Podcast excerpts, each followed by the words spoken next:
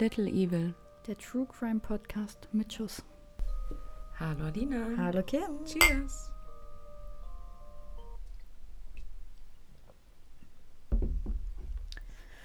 Ich fange direkt mit einer Triggerwarnung an, bevor ich es vergesse. Ich habe auch eine Triggerwarnung. Bei mir geht es mal wieder um Kinder, die ermordet werden. Bei mir auch. Und um Nekrophilie. Ja, bei mir gibt es eine Triggerwarnung für sexuellen Missbrauch von Minderjährigen und Leichenschändung. Ja, gut, ist Wunderbar. ja dasselbe quasi. Nein, nicht ganz. Ja, Nekrophilie und Leichenschändung liegen schon nah beieinander. Wir werden, wir, Ja. wir werden sehen, wir werden sehen. Gut, vorab entschuldige ich mich auch schon mal. Alina ist be- betrunken Nein. Sonntag um 17 Uhr. Ich wollte eigentlich, ja, wir waren auf Alina Messe, ist wieder nüchtern nach Ja. 12 Uhr. Genau. ähm, wir befinden uns in meinem Fall heute in China oder wie manche auch sagen, China. äh, ich werde jeden einzelnen Namen wahrscheinlich falsch aussprechen. Das tut mir sehr leid. Triggert. Es tut mir sehr, sehr leid. Mein Chinesisch ist leider nicht so gut. Ich habe neulich gesehen, dass wir einen Hörer hatten aus China in unseren Statistiken. Hm. Also wahrscheinlich kein echter Chinese, aber Little. Evil goes international. denke nicht. Aber ja. Genau, wir machen heute eine Neuauflage. yes. Wir machen heute Serienmörder 2.0. Genau, weil die ersten Folgen einfach nicht gut waren. Cringe. Cringe. Einfach cringe. Ja. Deswegen sind sie offline. Wir machen das jetzt nochmal. Genau, aber mit neuen Fällen. Genau, wie gesagt, wir befinden uns bei mir heute in China, bei dir in den USA. Genau. Und Es wird spannend, Friends, es wird spannend. Und ich habe mir auch große Mühe gegeben, einen zu finden, den nicht jeder kennt. ich mir auch. Ja, ist doch schön. Also berichten wir euch jetzt was ganz Neues über zwei ganz verrückte Serienmörder. Ja, würde ich sagen. Ja, ne? Starten Klingt wir mit doch- dem Gesetz jetzt einfach Willst rein. du noch einen Kommentar ablassen über meine Pflanze? Oh Gott, sie sieht wirklich schlimmer aus. Ich habe Alina von ganz stolz erzählt, dass ich sie gegossen habe letztens, aber das hat sie nicht so sie gut sieht vertragen. aber auch schon wieder furztrocken aus. Ja, Ja, sie könnte vielleicht noch einen Schluck Wasser gebrauchen. also Möglicherweise. Ich darf leider kein Foto davon machen. Kim hat mir das schon mal verboten, auch wenn ich es euch gerne hochladen würde. Es ist wirklich erbärmlich. Also, naja. Aber jetzt haben wir wenigstens noch eine neue Routine im Podcast. ja. Für jeden, der sich für meine Pflanze interessiert, noch lebt sie. Bleibt dran. Genau, stay tuned, noch lebt sie. Guck mal, hier kommt schon wieder was Neues nach. Ja, das stimmt. Ja, Aber ich kann das hier noch nicht rausziehen, es ist noch zu fest. Ich habe Das schon mal versucht, es zu lösen. soll man auch schneiden. Aber Ich habe mal egal. gelesen, man soll Pfla- Pflanzen nicht beschneiden. natürlich soll man die schneiden. Alles, was tot ist, tut ihr auch nicht mehr weh. Hm.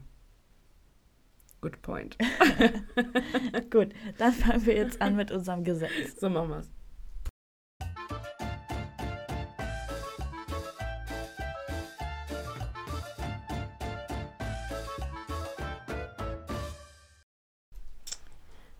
Bei mir bleiben wir heute im asiatischen Raum. Und zwar ist es in Singapur verboten, Kaugummi zu kauen, außer du hast eine ärztliche Anweisung dazu. Das habe ich schon mal gehört. Und tatsächlich war es ähm. Sebo möchte intervenieren, Sekunde. Hast du was zu sagen dazu? Doch, das stimmt. Ja. es stimmt trotzdem. Du musst wenigstens ein bisschen lauter sprechen, damit man hier auch hört, was du von dir gibst. Kaugummi. Also ist- Du hast es- illegal eingeschleust, das Ja. Kaugummi. Nee, Kriminell. das auch kaufen. Ja, natürlich kannst du es kaufen, wenn du es auf Ärz äh, ärztliche Anweisung kaufen darfst. Äh, kauen. Ich Kostet auch ganz normal. Das ist nämlich, also seit 2004 ist das so. Und die machen das wegen der Verunreinigung der Stadt. Verschmutzung, Mhm. Genau. musst es nicht auf den Boden spucken. Nein, du darfst es nur auf ärztliche Anweisung kauen. Wow, wir hatten noch nie so lange Diskussionen über ein dummes Ja. Gesetz. Zum Erwerb sind jene berechtigt, die mit dem Rauchen aufhören wollen oder Übungs über Verdauungsbeschwerden Ich habe klagen. zusammen Zigaretten gekauft. Wir haben gerade so laut gelacht. Ich glaube, wir haben gerade maximal alles gecrashed hier. RIP Headphone-Users. Wirklich. Sebastian hat keine Ahnung. Wer war schon in Singapur? Er hat sich auf jeden Fall Kippen und Kaugummis gekauft für alle, die es nicht gehört Illegal. haben. Illegal. Illegal. Kleiner Rebell, kleiner Regelbrecher. Kleiner, kleiner Funfact, wenn man nach Singapur fliegt, bekommt man auch im Flugzeug einen Zettel, dass wenn man dort äh, mit Drogen konsumiert, hantiert, dass da die Todesstrafe droht. Perfekt. Also auch keine Drogen in Singapur, für alle, die es nicht gehört haben. Im Flugzeug bekommt ihr einen Zettel, dass die Todesstrafe droht, wenn ihr Drogen konsumiert. Oder kauft oder dealt. Oder, Oder, handelt. irgendwas. Ja. Also just don't. Nehmt keine Drogen. Genau. Gut. Dann ähm, haben wir jetzt weit ausgeholt zu unserem Ja. Gesetz. Und dann würde ich sagen, legen wir los mit meinem Fall direkt. Yes, yes, an? yes. Okay. 8. August 1973, Pasadena, Texas. Halb vier Uhr nachts. Ein Notruf geht ein. Mein Name ist Elmer Wayne Henley. Ich habe einen Mann getötet. Er heißt Dean Call. Bitte schicken Sie jemanden her. Als die Beamten im Haus von Dean Call eintreffen, treffen sie drei Jugendliche an. Den Anrufer Elmer Henley, 18 Jahre alt, Tim Curley, 17 und Rhonda Williams, 15. Elmer Henley gibt an, dass er seinen Bekannten, den 33-jährigen Dean Call, in Notwehr getötet habe, nachdem ein Streit eskaliert sei. Doch das ist nur die Spitze des Eisbergs. Rückblick. Dean Arnold Call wird am 24. Dezember 1939 in Fort Wayne, Indiana, geboren. Doch nur wenige Jahre später zerbricht die Ehe der Eltern und Dean Call zieht mit seiner Mutter nach Houston, Texas. In der Nachbarschaft ist Dean Call beliebt. Er gilt als wohlerzogen und ist ein guter Schüler. Alles in allem sehr unauffällig. Nach seinem Abschluss arbeitet Dean im Süßwarengeschäft seiner Mutter, bis er im Jahr 1964 zum Militärdienst einberufen wird. Man nimmt an, dass Dean dort seine homosexuelle Seite entdeckte, jedenfalls hatte er zuvor in Houston noch Frauen getroffen. Nur knapp ein Jahr später wird Dean vom Militärdienst freigestellt, um seiner alten Mutter im Geschäft helfen zu können. Kurz darauf übernimmt er das Geschäft. Weil er vielen Kindern aus der Nachbarschaft Bonbons oder andere Süßigkeiten schenkte, nannte man Dean im Ort auch den Candyman. Doch genau dieser Name wird später einen bitteren Beigeschmack haben. Geiles Wortspiel, oder? Ich war richtig stolz auf mich. Schon im Jahr 1968 löste das Geschäft allerdings auf und beginnt eine Ausbildung zum Elektriker. Dort lernt er auch im Jahr 1970 den damals 15-jährigen David Brooks kennen. Also er arbeitete im Haus seiner Eltern damals, ne? David Brooks war früher ein hervorragender Schüler. Doch seine Leistungen hatten sich verschlechtert und er war bereits wegen kleinerer Diebstähle auffällig geworden. Das perfekte Opfer für Dean. Dean bot ihm an, ihn gegen sexuelle Dienste zu bezahlen. David stimmt zu und zieht auch kurze Zeit später bereits zu Dean ins Haus. Erinnert ein bisschen an den letzten Fall, glaube ich, war. Den vorletzten Fall. Ich glaube, das ist noch länger her als zwei Fälle. Sicher? Ich weiß, welchen du meinst, wo das Girl bei ihm eingezogen Genau, ist. ja. Ja, aber das ist, glaube ich, noch ein bisschen länger her. Ah, Okay. Dean ist zu diesem Zeitpunkt übrigens 30 Jahre alt und David ist 15. Ja, deswegen sage ich ja vorhin schon so, oh Gott, oh Gott. Mhm.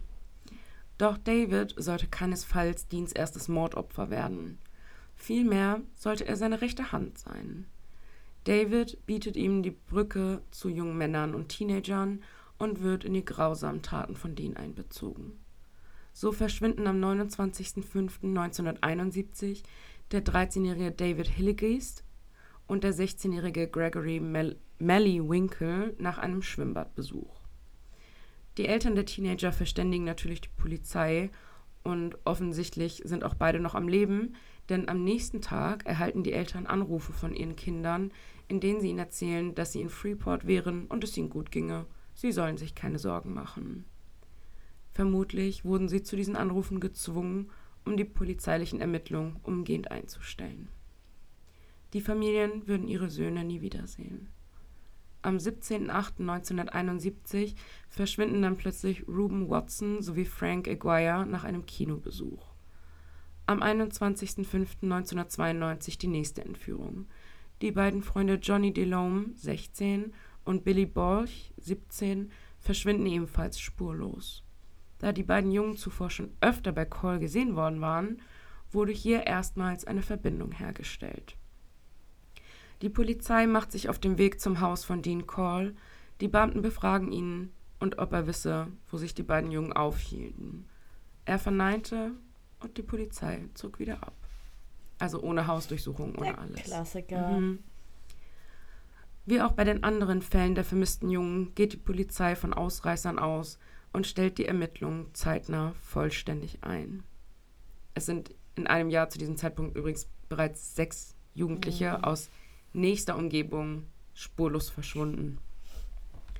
Nach einem Besuch der Polizei bei Dean Call erhalten die Familien Briefe von den Vermissten Johnny und Billy mit einem Poststempel aus Madisonville. Das liegt etwa 70 Meilen von Houston entfernt. Grob wiedergegeben steht in den Briefen, dass die beiden Jungen dort einen guten Job angenommen hätten und dass sich die Eltern keine Sorgen machen sollten, es ginge ihnen gut. Also sehr ähnlich zu dem Telefonat, das auch zuvor schon mal stattgefunden hat mit den anderen beiden Jugendlichen. Die Eltern zweifeln an der Echtheit der Briefe, aber sie können nichts tun. Und auch sie würden ihre Kinder nie wiedersehen. Im Winter 1971 lernt Dean Call über David Brooks nun Elmer Wayne Henley kennen. Also der Mörder lernt seinen späteren Mörder kennen. Sagen, Irgendwie ja. crazy. Ja. Mhm. Nach umfangreichen späteren Ermittlungen geht man heute davon aus, dass Elmer Henley eigentlich sein nächstes Opfer sein sollte, doch er war fantastisch in der örtlichen Jugend vernetzt und war damit kein gutes Opfer mehr, sondern ein perfekter weiterer kleiner Helfer.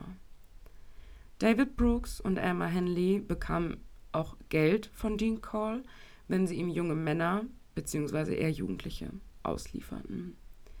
Bis 1973 verschwanden mindestens 28 Jungen aus meist einkommensschwachen Haushalten aus Houston und Umgebung. Weiterhin nimmt die Polizei bis dahin keine Ermittlungen auf. Zurück zum 8. August 1973. Elmer Henley trifft wie geplant mit den nächsten Opfern im Haus von Dean Call ein. Doch er hatte einen fatalen Fehler gemacht. Er hatte neben dem 17-jährigen Tim Curley auch die 15-jährige Rhonda Williams mitgebracht. Dean Call war extrem verärgert über diesen Fehler. Schließlich konnte er mit Mädchen nichts anfangen. Er gab also vor, gemeinsam mit den Teenagern feiern zu wollen und flößte ihnen Unmengen Alkohol ein. Als sie sich in einem Zustand befanden, in welchem der geringstmögliche Widerstand zu erwarten war, schloss Dean die Teenager in seinem Haus ein, fesselte sie und fuchtelte mit einer Pistole herum. Er drohte ihnen, sie alle umzubringen und dorthin zu bringen, wo die anderen Jungen jetzt seien. Elmer Henley blieb trotz seiner Todesangst ruhig und erklärte Dean, dass er das Mädchen nur mitbrachte, weil er sie selbst vergewaltigen wolle. Das war zwar gelogen, aber scheinbar dennoch überzeugend genug, denn Dean machte ihn los und forderte ihn auf, sich an dem Mädchen zu vergehen.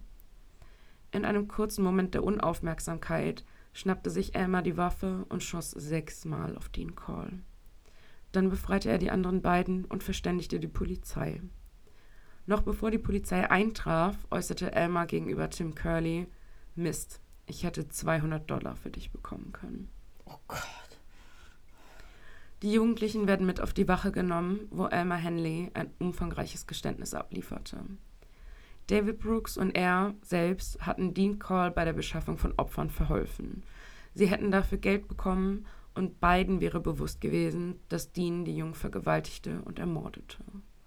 Während David im Verhör alles abstritt und behauptete, von nichts zu wissen, kooperierte Henley mit den Beamten. Er verriet ihnen sogar, wo Call seine Opfer verscharrt hatte und gestand sogar, einen der Jugendlichen selbst erschossen zu haben. Bei der anschließenden Hausdurchsuchung wurden eine Folterbank mit Handschellen an allen vier Ecken, einige Dildos, zahlreiche Seile und ein hölzerner Verschlag mit Luftlöchern gefunden. In diesem Verschlag befanden sich noch menschliche Haare. Parallel zur Hausdurchsuchung wurden auch die von Henley benannten Ablageorte der Leichen geprüft. In einem von Call gemieteten Bootsschuppen im Südwesten von Houston fand man die menschlichen Überreste von 17 Jungen. Zehn weitere Leichen fand man an verschiedenen anderen Orten, teilweise in Crystal Beach und im benachbarten Chambers County. Henley teilte der Polizei mit, dass er noch von drei weiteren Leichen wüsste, doch diese wurden nie gefunden. Insgesamt konnten folgende Opfer identifiziert werden. Und ich gehe jetzt chronologisch nach der Entführung und werfe mal einen Blick auf die Namen. Also vor allem auf die Nachnamen. Aus 1970, 25. September, Jeffrey Allen Conan, 18 Jahre alt und er wurde am High High Island Beach begraben. 13. Dezember James Eugene Glass, 14 Jahre alt, wurde am High Island Beach begraben. 13. Dezember Danny Michaels Yates, 14 Jahre alt, wurde im Bootsschuppen begraben. 1971, 30. Januar, Donald Wayne Waldrop, 15 Jahre alt. 30. Januar, Jerry Lynn Waldrop, 13 Jahre alt, beide Brüder wurden im Bootsschuppen begraben. 9. März, Randall Lee Harvey, 15 Jahre alt. Er wurde im Bootsschuppen begraben und konnte erst im Oktober 2008 identifiziert werden. 29. Mai, David William Hilligeest, 13 Jahre alt. Seine Leiche wurde nie gefunden. 29. Mai, Gregory Melly Winkle, 16 Jahre alt, wurde ebenfalls im Bootsschuppen begraben. 17. August, Ruben Watson Haney, 17 Jahre alt, wurde auch im Bootsschuppen begraben. 1972, 24. März, Frank Anthony Aguirre, 18 Jahre alt, wurde am High Island Beach begraben. 20. April, Mark Stephen Scott, 17 Jahre alt, und auch er wurde wahrscheinlich am High Island Beach begraben, aber auch seine Leiche wurde nie gefunden. 21. Mai, Johnny Ray DeLome, 16 Jahre alt, wurde am High Island Beach begraben. 21. Mai, Billie Jean Balch Jr., 17 Jahre alt, auch am High Island Beach begraben. 19. Juli, Stephen Kent Sigman, 17 Jahre alt, und auch er wurde im Bootsschuppen begraben, wurde bis Dezember 1993 falsch identifiziert und wurde im März 2011 korrekt identifiziert. 21. August, Roy Eugene Bunton, 19 Jahre alt, wurde ebenfalls im Bootsschuppen begraben und wurde bis Oktober 1973 falsch identifiziert und im November 2011 korrekt identifiziert. 2. Oktober Richard Edward Hembry, 13 Jahre alt, wurde im Bootsschuppen begraben. 2. Oktober Wally J. Simoneau, 14 Jahre alt, wurde ebenfalls im Bootsschuppen begraben. 1. November William Carmen Branch Jr., 18 Jahre alt. Er wurde im Bootsschuppen begraben und konnte im Juli 1985 identifiziert werden. 15. November Richard Allen Kempner, 19 Jahre alt, wurde am High Island Beach begraben und konnte im September 1983 identifiziert werden. 1973, 1. Februar, Joseph Allen Lyles, 17 Jahre alt. Er wurde in Jefferson County Beach begraben und konnte im November 2009 identifiziert werden. 4. Juni, William Ray Lawrence, 15 Jahre alt, wurde am Lake Sam Rayburn begraben. 15. Juni Raymond Stanley Blackburn, 20 Jahre alt, wurde am Lake Sam Rayburn begraben. 7. Juli Homer Louis Garcia, 15 Jahre alt, wurde am Lake Sam Rayburn begraben. 12. Juli John Manning Sellers, 17 Jahre alt, und auch er wurde am Lake Sam Rayburn begraben und war das einzige Opfer, das vollständig bekleidet war und konnte deswegen relativ mhm. zügig dann auch identifiziert werden. 19. Juli Michael Anthony Balch, 15 Jahre alt, wurde am Lake Sam Rayburn begraben und wurde im September 2010 identifiziert. Und er war 1973 ein Opfer und sein Bruder war ein Jahr zuvor eines der Opfer. 25. Juli Charles Carey Cobble, 17 Jahre alt, wurde ebenfalls im Bootsschuppen begraben 3. August, James Stanton Draymala, 13 Jahre alt. Er wurde im Bootsschuppen begraben. Ist viel, ne? Mhm. Die Obduktion ergab auch, dass einige Opfer erschossen worden waren. Andere hatten noch die Schlingen um den Hals, mit welchen sie stranguliert worden waren. Alle Opfer waren vergewaltigt worden und einige waren kastriert oder mit verstümmelten Genitalien aufgefunden worden. Im Bootsschuppen fand man einen Container, in welchem die Geschlechtsteile aufgehoben worden waren. Bei manchen der Jungen fanden sich sogar Glasscherben in den Harnröhren. Bis zum Jahr 2011 wurden die Leichen noch identifiziert, also über 37 Jahre nach der Ermordung. Das jüngste seiner Opfer war 15, das älteste Opfer war 20 Jahre alt. Dann kommt der Prozess. Aber es waren alles Doppelnamen, ne? Ja, überwiegend, aber ja. das war auch früher einfach häufiger so, weil die Paten ja oft mhm. mitbenannt worden sind oder irgendein Onkel, Tante, Bruder, wie auch immer. Aber ich fand es so erschreckend, dass es so viele Geschwister waren. Ja. Ja. Also, dass die Familien halt nicht nur den Verlust irgendwie eines Kindes. Sondern von beiden. Ja. Also mit, wenn sie nicht noch mehr Kinder hatten, aber Mhm. ähm, das relativiert ja trotzdem den Schmerz Ja. nicht. Also von daher. Voll, ganz furchtbar. Dean Call, alias der Candyman, wie er dann ja von den Medien genannt worden ist, konnte sich logischerweise nicht mehr strafrechtlich oder konnte nicht mehr strafrechtlich für seine Taten Belangt werden, werden. Als ehemaliger Soldat erhielt er sogar ein Begräbnis mit militärischen Ehren. Buh. Mhm. David Brooks und Elmer Henley wurden allerdings angeklagt. Elmer Wayne Henley wurde wegen sechsfachen Mordes angeklagt und im Jahr 1974 zu sechsmal 99 Jahren Haft verurteilt. Für immer weg. Ja, und die Tötung von Dean Call war in der Anklage nicht berücksichtigt, da diese tatsächlich als Notwehr betrachtet worden ist. David Brooks wurde wegen eines Mordes zu lebenslanger Haft verurteilt und er starb im Mai 2020 in einem Gefängniskrankenhaus an Covid-19. Ach was. Mhm. Zu seiner Zeit war der Candyman, wie er damals in den Zeitungen genannt wurde, der bislang schlimmste Serienmörder der USA und der Fall veranlasste sogar den damaligen Papst zu einem öffentlichen Auftritt, in welchem er die Tat als abscheulich betitelt und den Angehörigen der Opfer sein Beileid ausspricht.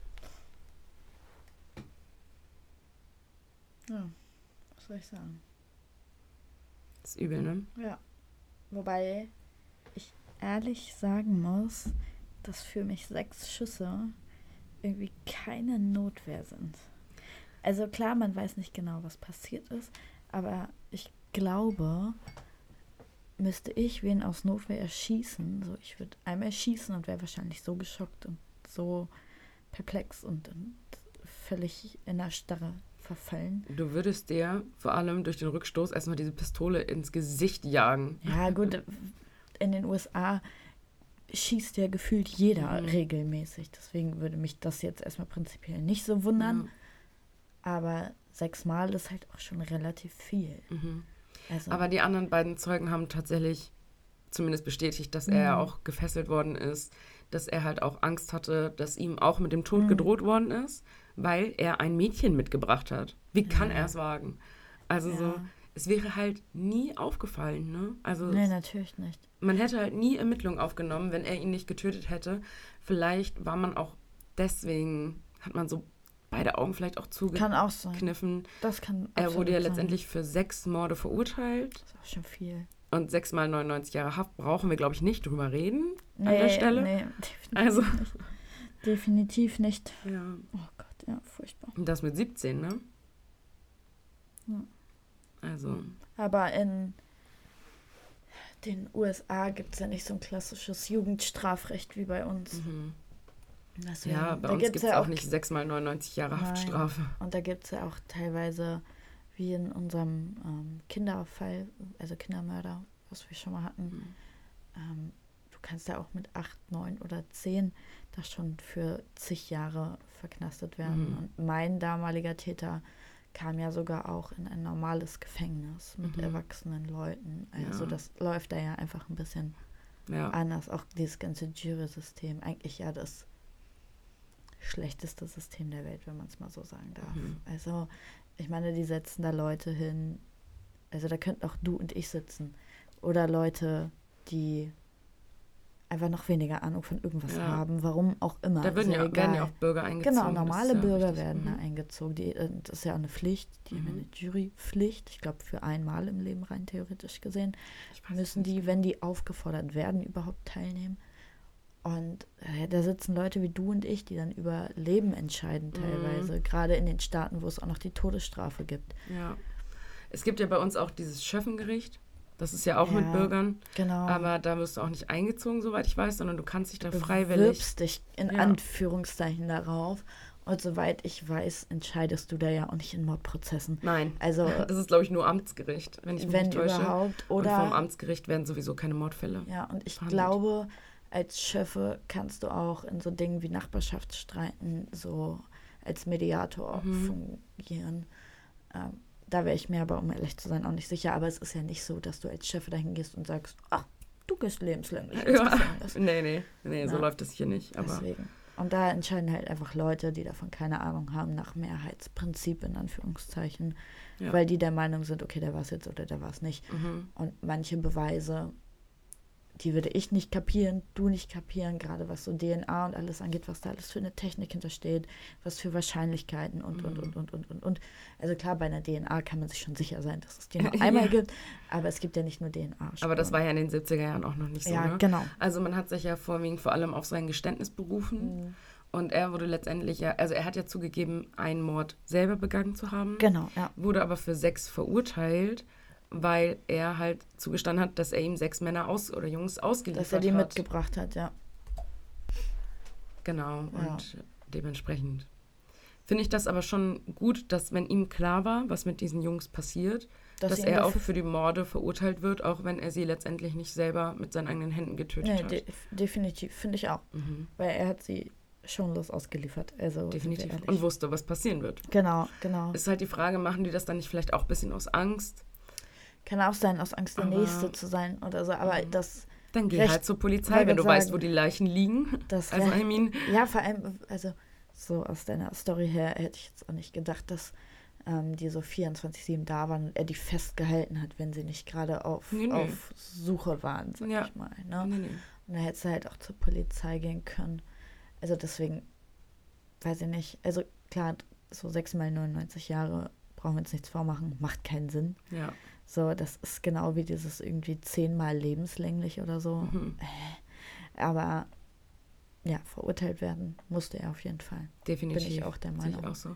Ich poste euch, oder Alina postet euch auch von all dreien Fotos bei Instagram. Ja. Ich habe die Fotos auch beschriftet, damit ihr Ja, die werten Herren auseinanderhalten könnt. Damit man weiß, wer wer ist. Mhm. Macht, glaube ich, Genau. auch Sinn. Dachte ich auch. Ja. Ja, Guti, wollen Gut. wir weitermachen? ja wir gehen jetzt. Uwe Ursis, 1968 bis 1992. Uwe war einer der besten Autostuntmen in Deutschland und der unsichtbare Star zahlreicher Autoverfolgungsjagden in Film und Fernsehen. Tragischerweise musste er sein Leben lassen, als ihn eine Fahranfängerin beim Zurücksetzen zwischen dem Wagen und einer Mauer einklemmte und ihn dabei buchstäblich zerquetschte. Oh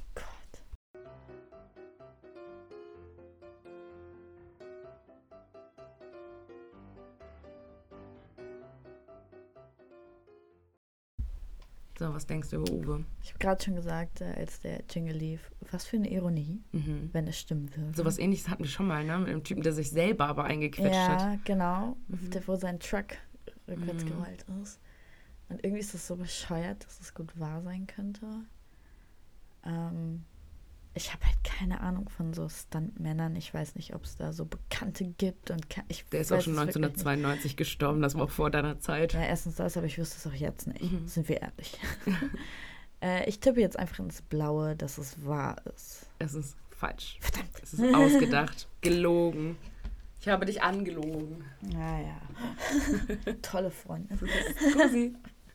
Wir müssten eigentlich mal so einen Counter machen, wer wie oft jetzt schon Recht und Unrecht Ja, hatte. Stimmt. Und dann müssten wir uns am Jahresende eigentlich irgendwie, der eine müsste was für den anderen tun. ja, irgendwie was essen oder keine Ahnung, was auch immer. Ja, Essen ausgeben. Oh, Essen ausgeben ist geil. ja. Aber wenn wir das jetzt bis Ende des Jahres machen, macht keinen Sinn.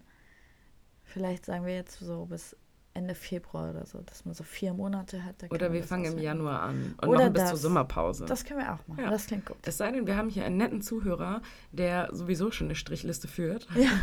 Sendet uns die. Schick uns die. Oder Ich glaube, ich schneide da nicht ganz so gut ab. Ich aber auch nicht.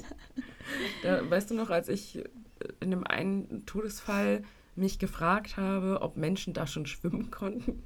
So, war Ja, das da- Schwimmen da schon erfunden? Da habe ich aber auch tatsächlich rausgesucht, dass es bis heute ganz, ganz viele Leute nicht schwimmen können und dass ja, ich glaube, ab den 70ern erst normal war, dass man schwimmen Wahnsinn, gelernt ne? hat. Ja, keine Tja, wieder mal was dazugelernt.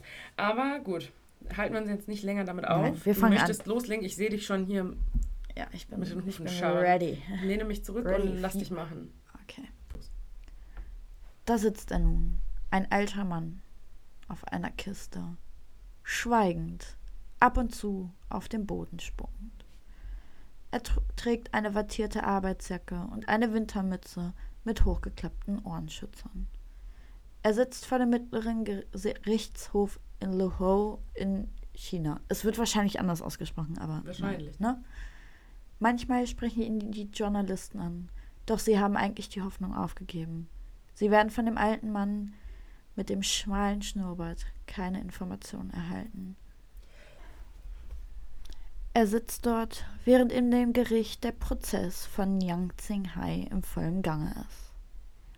Jeden Morgen vor Sonnenaufgang wird Yang Xinghai in den Gerichtssaal geführt und jeden Morgen sitzt der alte Mann dort. Jeden Morgen schämt sich der Vater von Yang Xinghai vor dem Gericht für die Taten seines Sohnes. Zwölf Jahre lang hatte er seinen Sohn nicht wirklich gesehen. Zwei kurze Besuche, die er auf sich nahm, zwei Reisen quer durch die Provinzen, nur um von seinem Sohn, für den er alles aufgegeben hat, abgewiesen zu werden. Und auf einmal, nach zwölf langen Jahren, musste er, der alte Mann, seinen Sohn als einen der schlimmsten Mörder Chinas identifizieren. Lohou befindet sich in der Provinz Henan in Nordchina. Etwa 750 Kilometer trennen die Provinz von Peking. Yang Xinghai wird im Juli 1968 in Sangya in der Provinz Henan geboren. Seine Familie gilt als wahre Verlierer der Wirtschaftsreform. Sie sind kleine Bauern und haben eigentlich nichts.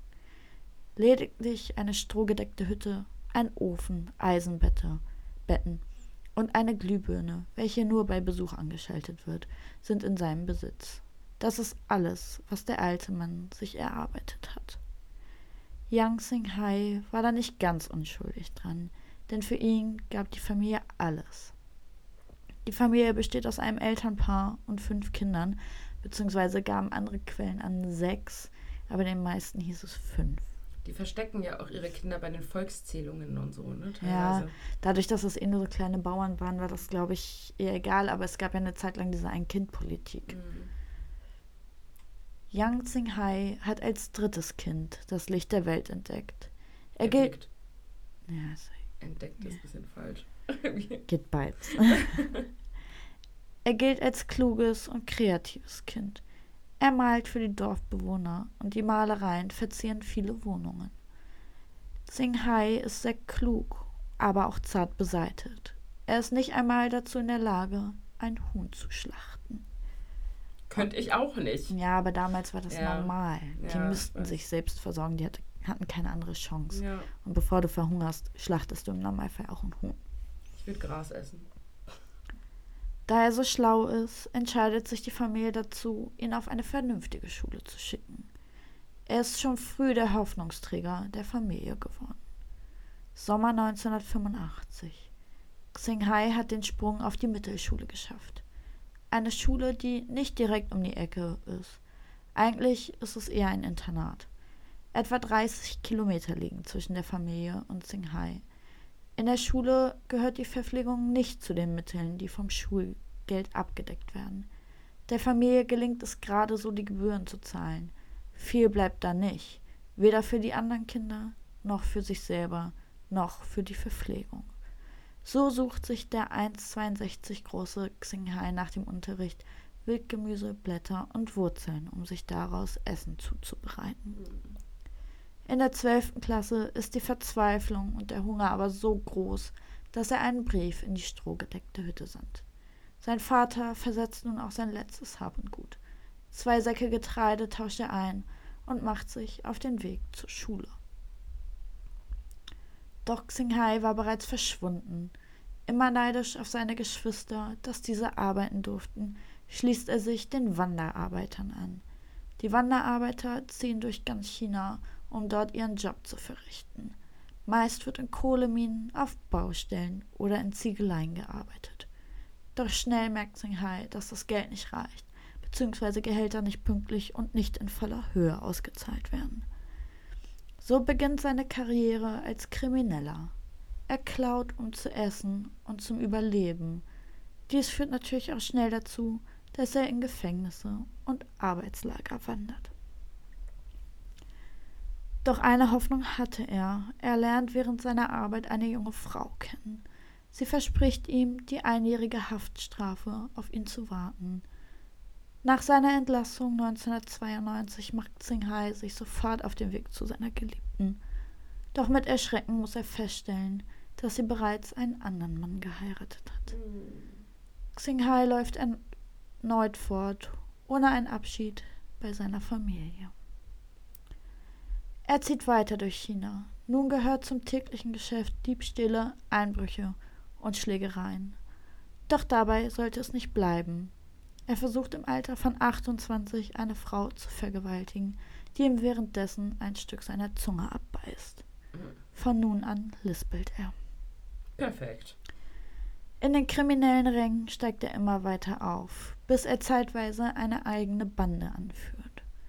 Doch aufgrund der versuchten Vergewaltigung und diversen anderen Vergehen wird Xinghai verhaftet und alles endet, mal wieder, mit einem Gefängnisaufenthalt. Diesmal für ganze vier Jahre. Im Jahr 2000 dann die ersehnte Entlassung und die Lust auf Rache. Mit einem Fahrrad tingelt er von Dorf zu Dorf, von Provinz zu Provinz. Zunächst zurück in seine Heimatprovinz, doch bei seinen Eltern meldet er sich nicht. Derweil hat sein Vater bereits neun Jahre nichts von ihm gehört oder gesehen. Xinghai hat zu dem Zeitpunkt kein Interesse mehr an einem geregelten Leben. Er will keine freundschaftlichen Kontakte, keine Bindung und vor allem auch keine Familie. Allein ist er so oder so besser dran. Zumindest ist dies sein Gedanke. Am 29. September 2000 wird in einem kleinen Dorf Gozuang in Henan in einem kleinen Bungalow ein totes Ehepaar aufgefunden. Erschlagen mit Ziegelsteinen und ausgeraubt liegt ihr Haus nun in voller Stille dort. Alle im Umkreis sind schockiert. Keiner traut irgendjemanden so eine Tat zu. 400 Kilometer weiter in der Provinz Anhui wird elf Tage später wieder gemordet. Diesmal ein Dreifachmord. Eine 67-jährige Dame, die auf ihre Enkelkinder, 12 und 7, aufpasst, werden in ihrem Zuhause getötet. Ein echter Overkill. Zunächst wurden die Köpfe mit Eisenstangen eingeschlagen und anschließend erlitt die Familie noch mehrere Stichverletzungen im Kopf- und Halsbereich. Doch Xinghai packte die Angst. Was ist, wenn die Polizei ihn erwischt? Er will auf gar keinen Fall wieder ins Gefängnis.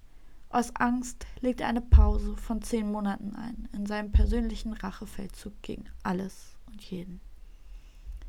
Am 1. August 2001 ist es wieder soweit. Xinghai befindet sich wieder in Loho, etwa 300 Kilometer von dem anderen Tatort entfernt. Er dringt in das Haus einer 42-jährigen Dame ein und tötet sie sowie ihre beiden Kinder dort. Wieder ist die stumpfe Gewalt die Todesursache. Anschließend vergeht er sich an den Leichen. Mhm. Wenige Tage danach wird ein Ehepaar in Xia ermordet. Die Reise geht weiter nach Pingdingshan und dort wird ein weiteres Pärchen ermordet. Die Häuser haben alle seinem Elternhaus geähnelt und sind nicht eingezäunt gewesen. Im Januar 2002 dann erneut ein Dreifachmord. Bis jetzt hat er 15 Menschen getötet und entschließt sich nun, wieder eine Pause für etwa sechs Monate einzulegen. Am 28. Juli 2002 treibt es ihn weiter und er tötet mehr und mehr und mehr. Er zieht weiter durch die Pro Provinzen und verschleiert so seine Spur. Zusätzlich vergewaltigt er immer wieder Frauen. Ganz kurz nebenbei, diese Provinzen sind riesig. Also das mhm. ist jetzt nicht bei uns, dass man sagt, hier haben wir die Stadt Düsseldorf, hier haben wir die Stadt Köln und mhm. hier haben wir dies. Das sind wirklich riesen. Ja, wie so Bundesländer. Große, größer. Also, ja, also. Ja. Aber vom Prinzip her, mhm. ja. Genau. Das heißt, er ist wirklich auch sehr, sehr weit immer hin und her gefahren. Mit seinem Fahrrad. Ja, Echt? Tatsächlich. Oh also Krass. wahrscheinlich wird er zwischendurch auch mal den Bus genommen haben oder ähnliches. Aber man geht davon aus, dass er das meiste mit seinem Fahrrad gemacht hat. Oder mit Fahrrädern, die er dann immer wieder geklaut hat. Mhm. Am 22. Oktober dann ein erneuter Überfall. Xinghai dringt in ein Haus in Mao See ein und attackiert dort ein Ehepaar und ihre Tochter. Er schlägt mit einem Hammer auf sie ein, doch die Frau überlebt wie durch ein Wunder. Nur ein paar Tage später erfolgt ein paar Kilometer entfernt der nächste Mord. Dort tötet er fünf weitere Menschen. Eine Woche später tötet er weitere zwei Menschen. Xinghai ist sehr sorgfältig. Er trägt Handschuhe und sogar Socken über den Schuhen. Er ist wirklich bemüht, keine Spuren an dem Tatort zu hinterlassen. Aber an vier Tatorten werden dennoch Spuren gefunden, welche später auch seiner Überführung dienen. Eine Woche nach seinem letzten Mord taucht er in der Stadt Wang Pilio auf. Dort tötet er eine dreiköpfige Familie. Anschließend führt, er, führt ihn sein Weg weiter nach Yangling und dort, um dort zwei Menschen zu töten. Zwei Tage später tötet er drei weitere Menschen in Qingwan. Wieder liegen einige Kilometer zwischen den Tatorten. Immer wieder wird ein Ausmaß an Brutalität aufgefunden, dass man sich es nicht vorstellen kann. Und immer wieder ist eine Leichenschändung mit dabei. In der Zeit vom 6. Januar bis 23. März 2003 tötet er bei fünf Taten insgesamt 19 Menschen. Keiner kann sich wehren, denn Hai scheint keine Fehler zu machen. Also der ist meistens in die Häuser eingedrungen, als sie mhm. geschlafen haben und hat sie dann überwältigt. Doch so langsam kommt auch die Polizei weiter. So langsam ist ihm bewusst, dass es sich trotz der vielen Kilometer um einen und denselben Täter handeln muss. Immer wieder berichten Zeugen von einem kleinen obdachlosen Mann. Immer wieder gibt es Berichte über vermehrte Diebstähle in dem Zeitraum. Doch fassen kann man Hai nicht. Am 2. April 2003 bricht er in ein weiteres Haus ein und tötet dort zwei weitere Menschen. Nach dieser Tat muss Xinghai eine Pause aufgrund eines SARS-Viruses eingehen. Als Obdachloser hält er sich in der Zeit im Kreise von Xinjiang auf, unweit von seinem Heimatort. Vier Monate später ist die Pandemie beendet und Xinghai erfährt, dass die Polizei ihm auf der Spur ist. Denn endlich ermittelt die Polizei nun auch provinzübergreifend. Sie suchen hauptsächlich nach Personen, die mal in den Provinzen gelebt haben, nun aber weg sind. Eben genau so jemand wie Xing Hai. Eines Tages steht vor seinem Elternhaus die Polizei und sucht nach ihm. Natürlich ist er nicht zu Hause. Natürlich hatten seine Eltern ihn nicht gesehen. Und das mittlerweile seit zwölf Jahren. Doch um die DNA zumindest einzugrenzen, muss der Vater eine Blutprobe abgeben. Und es gibt ein Match. Weil man kann ja aufgrund von Blutspuren mhm. einen Verwandtheitsgrad Ableiten, feststellen. Ja. Genau. Immer wieder suchen sie Xing Hais Elternhaus auf, um nach dem Aufenthaltsort ihres Sohnes zu fragen. Doch sie haben ihn auch mehrere Jahre nicht gesehen und nichts von ihm gehört. Denn Xing Hai vermeidet jeden Kontakt zu seiner Familie. Mittlerweile hat auch er mitbekommen, dass sie nach ihm suchen und flüchtete in eine Nachbarprovinz. Etwa 700 Kilometer konnte er mit dem Bus fahren. Mhm. Diesmal kein Fahrrad. Oh, okay. In der Nacht auf den 5. August tötete er erneut drei Menschen, mit dem Wissen, dass die Polizei ihm auf der Spur ist. Das zweite Kind der getöteten Familie schlief nur einige Häuser weiter bei einem Freund. Am nächsten Morgen kommt er nach Hause und muss seine Familie tot vorfinden. Wie immer ging Hai bestialisch vor und verstümmelte die Leichen bis zur Unkenntlichkeit. Und an seiner Schwester hat er sich vergangen. Also. Nur zwei Tage später musste die nächste Familie sterben. Hier tötete Hai fünf Menschen. Oh Nun versteckt er sich wieder, da er weiß, dass man alle Taten in Verbindung bringen kann. Am 3. November 2003 wird in Kancho routinemäßig ein Mann kontrolliert. Es handelt sich um einen Obdachlosen, der sich seit mehreren Stunden an einer Schule aufhält. Er wirkt nervös und hektisch. Es scheint, als hätte er etwas zu verbergen. Beim Abgleich der Personalien stellen sie fest, dass der Obdachlose in mehreren Provinzen wegen Mordes gesucht wird. Sie hatten ihn endlich. Sie hatten Xing Hai gefunden. Insgesamt hat Xing Hai 67 Menschen bei 26 Taten getötet. Alles binnen drei Jahren. Weiteren zehn, also weitere zehn Menschen wurden schwer verletzt. Zunächst ziemlich arrogant gibt er im Verhör anschließend doch seine Taten zu und wird in dem Gericht, vor dem der alte Mann voller Scham sitzt, zum Tode verurteilt. Nur 13 Tage später wird er per Genickschuss hingerichtet. Uff. Wie wird denn aus einem Typen, der nicht mal ein Hähnchen, ein Hä- Hähnchen, ein, ein Huhn schlachten kann, jemand, der so viele Menschen umbringt? Frustration, gehe ich von aus. Krass. Und das war total krass, weil er halt beim Verhör erst so sagte, so nach dem Motto, ja, ja, reden Sie mal endlich so, ich verstehe alles, was Sie sagen, ich bin Mhm. nicht dumm, so nach dem Motto, ne? Und er sagte, ich werde hier nichts von alleine auspacken, aber alles, was Sie mir vorwerfen und was ich getan habe, werde ich zugeben, Mhm. wenn Sie es selber ansprechen, so nach dem Motto.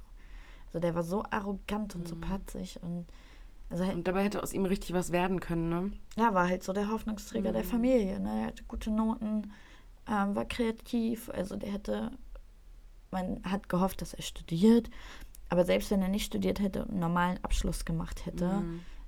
Wäre er zumindest nicht so ein Kleinstbauer Mhm. geblieben. Nichts gegen Bauern, so um Gottes Willen, aber die hatten halt wirklich nichts, gar Mhm. nichts. Ne? Wie gesagt, diese Glüh Glühbirne wurde nur angemacht, wenn Besuch da war. Ja. Also Was für Ne? Spuren hat er jetzt noch mal hinterlassen, wegen denen er. DNA-Spuren Okay. hinter. Also, sind's man weiß jetzt nicht so ganz genau, was das Nein. das irgendwie Haare waren oder. Nein, das weiß man nicht ganz genau. Also, ich habe es nirgends gelesen, nirgends Mhm. gefunden. Ähm, das ist. Aber gut, es ist ja auch fast nicht möglich, keine DNA-Spur zu hinterlassen. Ja, aber wenn du dir mal überlegst, von diesen 67 Toten, also es waren ja Nur 26 vier Tatorte Überfälle, nur vier Tatorte, wo was gefunden wurde, das muss man Mhm. sich mal überlegen. Also, das Mhm. ist. Ja, aber es ist halt die Frage, ob man da nicht auch was hätte finden können, wenn man ganz präzise und ganz genau ermittelt hätte. So, ne? Ja, gut, vieles war natürlich schon zu spät, weil sie gar nicht wussten, gehört das jetzt zusammen, gehört das nicht zusammen, Mhm. weil es ja auch über mehrere hundert Kilometer verteilt war. Ja. Ne? Und ich auch irgendwie so, er wusste das gar nicht zu schätzen, dass seine Familie ihn zur Schule Mhm. ähm, geschickt hat, weil er, wie Der gesagt, Vater tat mir auch so leid ja, die ganze Zeit. Das ist so Gott. schlimm. Und äh, der saß da halt die ganze Zeit, hat sich total geschämt Mhm. und hat auch nur auf den Boden geguckt. Also so Ich wäre da gar nicht hingegangen, glaube ich. Na, es ist ja trotzdem irgendwo dein Sohn, ne? Also, aber er ist halt auch nicht, also man muss dazu sagen, die Verhandlung hat die Öffentlichkeit ausgeschlossen. Mhm. Also da durfte keiner in den Gerichtssaal rein, Mhm. außer halt die Richter, der Angeklagte, Anwälte, vielleicht. Staatsanwaltschaft, Zeugen. Mhm. Wobei ich mir auch vorstellen könnte, dass auch die unter Verschluss verhört wurden. Weiß ich aber nicht. Mhm. Deswegen konnte er nicht rein. Vielleicht saß er auch deswegen draußen, weil er gerne dabei gewesen wäre. Es tut mir so leid, ey. Du Mhm. hast zwölf Jahre lang deinen Sohn nicht gesehen und dann steht die Polizei vor der Tür und sagt, wir brauchen jetzt eine Blutprobe. Äh, Blutprobe. Wir glauben, ihr Sohn ist einer der schlimmsten Mörder der chinesischen Geschichte. Furchtbar. Oh, also wirklich. Und auch Mhm. dieses, so, er ging zur Schule und war total neidisch, dass seine Geschwister mal arbeiten durften. Wo ich denke, oh, schwierig. Also Mhm. klar, ne, man kann das anderes Land, andere Sitten und so weiter und so fort. Du kannst das nicht miteinander, also mit Deutschland hier vergleichen. Aber es ist halt trotzdem krass. Voll. Oh Mann, oh Mann. Ja. Da haben wir echt viele äh, Tote heute für euch mitgebracht. Ey, vor allem in drei Jahren. Das Drei. ist echt krass. Ich war aber sowieso schon überrascht, immer wenn du erzählt hast, so da eingestiegen fünf Tote, da eingestiegen drei Tote, so die armen Kinder, oh Gott, oh Gott. Aber Ja. unabhängig davon, so krass einfach. Mhm. Also krass, dass dann so ein Haus einbricht und sich denkt, so, ja, hier leben jetzt fünf Menschen, die mackel ich jetzt alle ab. ja. So, ne? Ja, er Also- hat halt versucht, immer noch mitzunehmen, was mitzunehmen ist. Mhm. Ne? Und auch, er hat eine Familie zum Beispiel mit einem Hammer ja getötet, Mhm. den, äh, mit einer Axt, also auch mit einem Hammer, Mhm. aber auch mit einer Axt. Und die Axt hatte er zum Beispiel bei einem vorherigen Einbruch geklaut. Ach, wie dreist. Ja, richtig kackenfrech, Ja. wirklich. Also, und solche Geschichten. Wie hat er halt. das ganze Zeug immer transportiert, eigentlich auf seinem Fahrrad? Na, der hat alles andere dann quasi abgeworfen wieder. Ne? Der hat Geld mitgenommen, vielleicht Schmuck, was er Mhm. verscherbeln konnte irgendwie, was er loswerden konnte. Äh, tagsüber hat er auch viel gebettelt und dann nachts halt in die Häuser eingestiegen. Boah, krass. Und vor allem, also was ich halt auch so krass finde, also der war ja nur 1,62 groß, Mhm. so dass der die alle, also wobei die, die sind ja eh eher kleinere Leute. Aber von der 1,62 ist schon sehr klein. Genau, Ja, 1,62. so schon- meine Schulterhöhe. Klein. Genau, dass der die alle so, gerade wenn es eine fünfköpfige Familie ist, irgendwo musst du ja, oh Gott, Anfangen. das hört sich schlimm an, Mhm. aber anfangen, genau. Ja, am besten das- bei den größten und stärksten. dass keiner aufgewacht ist und entweder gelaufen ist, also weggelaufen Mhm. ist, oder ihn halt überwältigt hat und gesagt hat, so, Junge, merkst du es noch? Mhm. Ne? Also, weiß ich nicht. Es kommt darauf an, wie fest dein Schlaf ist. Ja. Die kriegst du nicht wach. Ja, wir haben heute eigentlich einen Zuhörer bei uns, der schon aber seit einer halben Stunde schläft. Den kriegst du auch nicht wach. Ich bin schon zwischendurch Mhm. aufgestanden, hab Ja. getrunken hab den gar nicht. Auch so mit einem Bein oben, finde ich richtig stark. Ja. Beinmuskulatur läuft. Richtig smart einfach. Siehst du, wenn du solche Leute im Haushalt hast, so, du kannst auch abgemackelt werden, der kriegt's nicht mit. Weißt du, was witzig ist? Mhm. Er wird das, wenn die Folge online kommt, erst hören. Liebe Grüße an der Stelle. Wir posten euch ein Bild. Nein, so gemeint Spaß, sind wir nicht. nein, natürlich sind wir nicht so gemeint. Ich bin immer noch dafür, dass du dieses Bild postest, wo du deine Schwester fast erwürgst. Und grinst, während sie heult. Da war ich ein kleines Kind. Wir haben es schon zehnmal erzählt, aber für die Neuen, die dazukommen, da ist meine Schwester, die ist, lass die ein paar, also lass die zwei, drei Monate alt sein, keine Ahnung. Sie konnte ihr Köpfchen schon selber halten, also wahrscheinlich. Nein, das hab ich ja gemacht. und also ich bin halt sechseinhalb Jahre älter als meine Schwester und es gibt ein Bild von uns, da halte ich sie und grinse so richtig Wie teuflisch in die Kamera und würge sie dabei. Und dieses Baby heult bis zum Gehen nicht mehr. Oh, wie du mir das geschickt hast, war auch so geil. Sie schickt mir was richtig kommentarlos dieses Bild und schreibt drunter, noch Fragen? Aber wir haben ja eh schon viele Überschneidungen gefunden zu Serienmördern und Alina. Hey, hey, hey. Also erstmal bist du durch den Psychopathentest durchgefallen. Nee, das stimmt gar nicht. Den mit dem Begräbnis? Ach so, den meinst du. Ja. Ja. Gut, aber den offiziellen nicht. Ja, durch den Test bist du durchgefallen. Und bist du nicht im selben Monat geboren wie irgendwie echt viele Serienmörder? Ja, ich habe mal gelesen, dass mit die meisten Serienmörder als Sternzeichen Widder sind. Happy Birthday. Ja. Was soll ich sagen? ja. Alina Danke ist Mama, unser danke Papa. Alina ist unser Serienmörder-Vorreiter. Also wenn ich mal verschwinde, Leute, So ein Live-Podcast. So, das ist die letzte Folge, die ihr von uns zusammen hören werdet. so creepy. Wobei, ich habe mich heute auch ein bisschen creepy gefühlt. Ich habe so zufällig auf mein Handy geguckt, weil ich gucken wollte, wie lange Alina noch zu mir braucht. Und ich habe dann gesehen, dass sie schon auf dem Fußweg zu mir ist von der Bahn. Und habe aber gesehen, dass sie eine Strecke läuft, die du sonst irgendwie gar nicht so oft läufst. Ich bin ne? ganz normal gegangen, die Straße runter und dann beim Rewe lang. Wie Ja, immer. genau. Aber der Weg da hinten lang, an der Hauptstraße lang, ist viel kürzer. Ja, aber den mag ich nicht so gerne. Nee? Nein. Okay. Keine Ahnung, auf jeden Fall habe ich dann gesehen, dass sie da lang läuft und schreibt ihr so, warum läufst du über die und die Straße? Ja, das dauert als wäre es das erste Mal so. Ich war das eine Mal abends unterwegs und auf einmal schreibt sie mir so, was machst du da und da? Und das war irgendwie so 23 Uhr und ich dachte so, Junge, dein Ernst? Ja, das Ding ist halt, ich habe halt echt viele Leute in dieser App gekoppelt. Also ich sehe halt die Standorte von mehrerer meiner Mhm. Freunde und auch von meiner Mama zum Beispiel und so. Und manchmal gucke ich halt rein, um zu gucken, wo ist gerade der und der, weil ich den vielleicht irgendwie anrufen wollte Mhm. oder irgendwas. Und dann halt vorher wissen will, ist er oder sie unterwegs Ja. oder zu Hause. So. Und dann sehe ich ja immer automatisch auch Alinas Standort. Ja. Und weil Alina ein richtiges Handykind ist, ist ihr Standort halt auch immer live. Nee, stimmt gar nicht, aber ich habe das angeschaltet, dass das im Hintergrund immer läuft. Ja. Also für gewisse Apps, nicht für alles, aber für, Für gewisse die offensichtlich schon. schon. Ja, Ja, weil ich sonst auch von dir wieder eine Todeshassnachricht kriege. ist richtig, ja.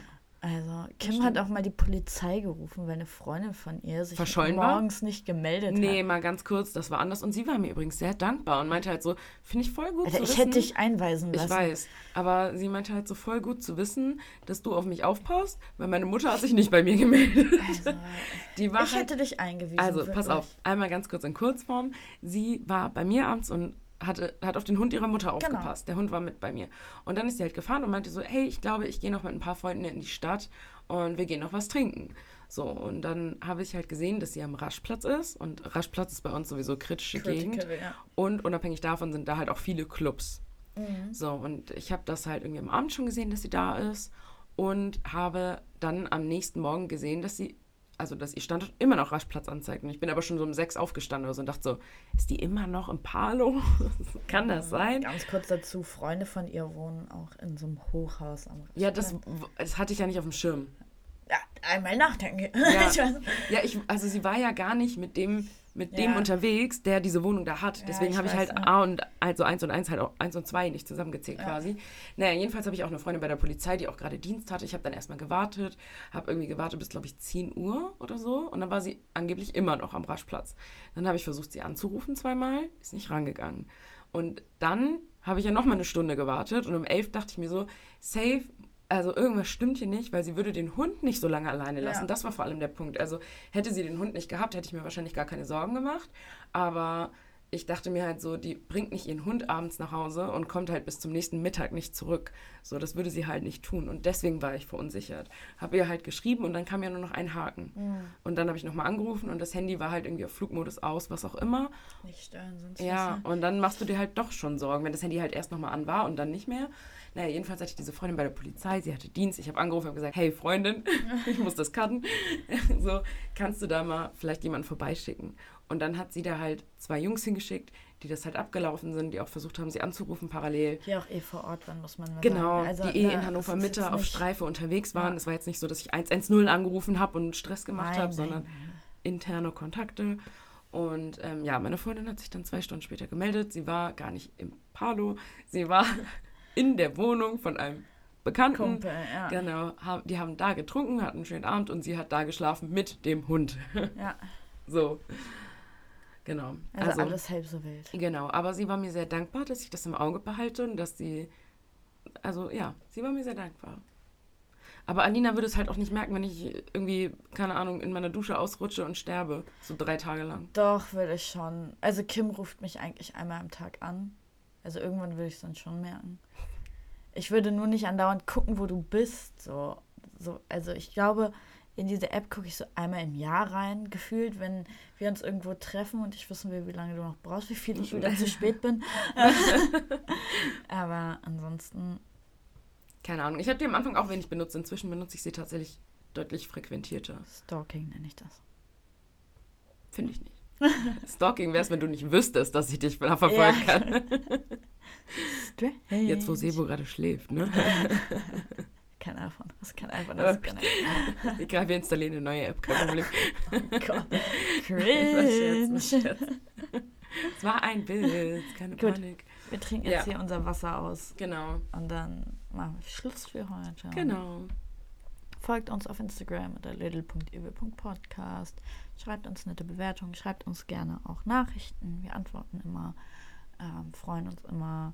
Schreibt uns gerne auch ähm, Ideen für Themen oder falls ihr einen Fall Mhm. habt, der euch mal auf der Zunge brennt, den ihr unbedingt mal haben wollt.